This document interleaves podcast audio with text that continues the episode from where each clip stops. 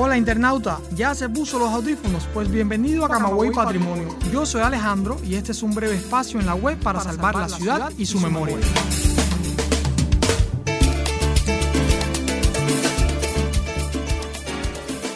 Y mis amigos de Camagüey Patrimonio Podcast, hoy vamos a hablar sobre la Asamblea de Jimaguayú. Y es que precisamente durante fechas de este mes, pero en 1895 se celebró uno de los hechos más importantes de la guerra necesaria, el hecho que unió a los cubanos y sobre eso vamos a estar hablando hoy. Y es que ustedes saben que el 24 de febrero de 1895 en Cuba inició la que sería la última contienda bélica contra el colonialismo español. Y para unar objetivos y acciones dentro del movimiento revolucionario se hizo imprescindible una nueva asamblea que marcara las pautas de la contienda.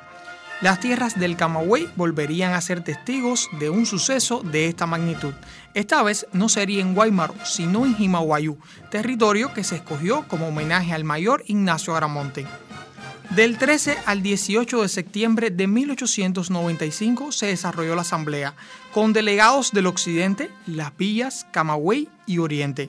El plenario estuvo constituido por 20 miembros, dentro de los cuales destacaban importantes figuras como Salvador Cisneros Betancourt, Enrique Loinás del Castillo, Fermín Valdés Domínguez y Rafael Portuondo Tamayo. Entre los principales acuerdos estuvo la aprobación de una constitución para la República en armas y la creación de un Consejo de Gobierno. Para los cargos aprobados por la naciente constitución fueron designados Salvador Cisnero Betancourt como presidente. Para la vicepresidencia fue elegido Bartolomé Mazó y como secretario de guerra Carlos Roloff, mientras que para la Secretaría de Hacienda del Interior y el Exterior se nombraría Severo Sardiñas, Santiago García Cañizares y Rafael Portuondo Tamayo respectivamente. Este nuevo gobierno asumiría funciones ejecutivas y legislativas con influencia limitada sobre los asuntos militares. En Jimaguayú se ratificó a Máximo Gómez como general en jefe del Ejército Libertador y Antonio Maceo como lugarteniente general. Los acuerdos tendrían una vigencia durante un periodo de dos años al término de los cuales se convocaría a una nueva reunión de este tipo. La Asamblea de Jimaguayú continuó la tradición constitucionalista iniciada en Guaymaro y ayudó a cerrar la brecha entre civiles y militares. Demostró la madurez política y la visión objetiva de los líderes cubanos en busca de la independencia nacional.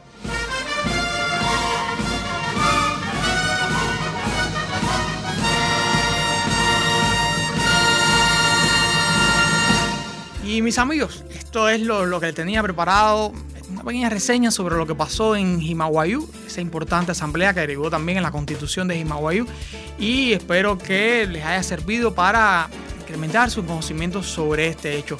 Mis amigos, les reitero como siempre el agradecimiento por acompañar este equipo podcaster de la oficina del historiador de la ciudad de Camagüey, compuesto por Mario Morfis, Lázaro García, Heriberto Valdivia, Lena Caballero, quien les habla Alejandro García y siempre bajo la dirección de Sheila Barros. Pero internauta, no se quite los audífonos, aún tengo que contarle que puede visitarnos en Twitter a través de nuestro usuario arroba camawayp y que puede acceder a nuestros episodios mediante las plataformas iBox, Anchor y CubaPod o nuestro sitio web www.ohcamaway.co. Recuerde que esta es su casa virtual y siempre le abrirá las puertas a aquel que desee conocer o redescubrir Camagüey.